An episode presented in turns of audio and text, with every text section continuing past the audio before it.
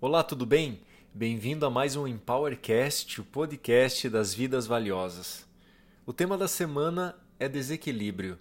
Muitos de nós sofremos porque não vivemos uma vida equilibrada. Sofremos por excesso de trabalho, de consumo, de estresse, ou pela falta de sabedoria, tempo, generosidade, descanso. Somos influenciados por muitas ilusões na construção da nossa vida. E a gente constrói a nossa vida nesses desequilíbrios. A gente acredita que precisa ter para ser.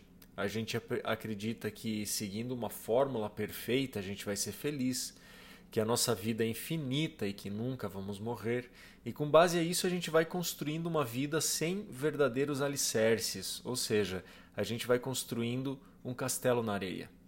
A solução para isso é entendermos que não existimos apenas para fazer uma coisa ou outra, que a gente deve distribuir o nosso tempo em seis principais pilares na vida: na saúde, no trabalho, na família, amigos, realização pessoal e espiritual.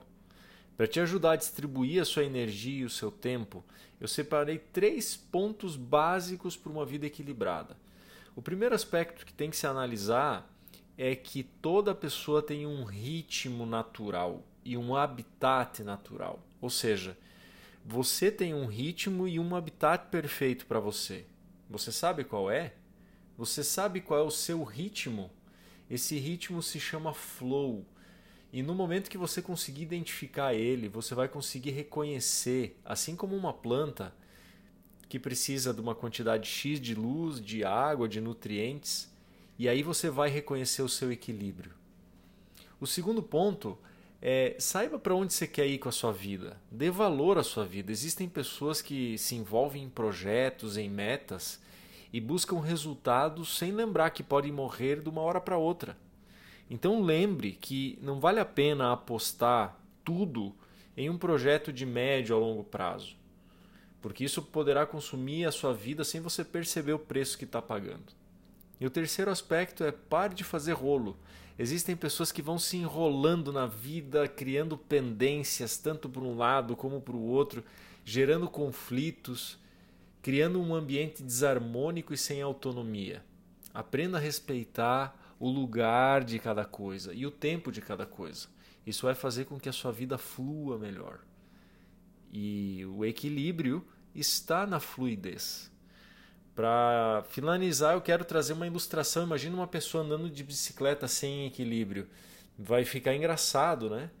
A pessoa vai se apoiando, vai meio que caindo, o volante fica virando toda hora. E o fato é que muitas pessoas andam assim na vida. E o pior de tudo é que elas fazem isso sem perceber que estão fazendo. Então distribua a sua energia em todos os pilares e tenha uma estrutura que sustente os ventos fortes que podem vir durante a sua trajetória. Espero que você tenha gostado. Me siga nas redes sociais, no site vidavaliosa.com.br e a gente vai compartilhando um pouco mais nessa comunidade de evolução das vidas valiosas. Um grande abraço.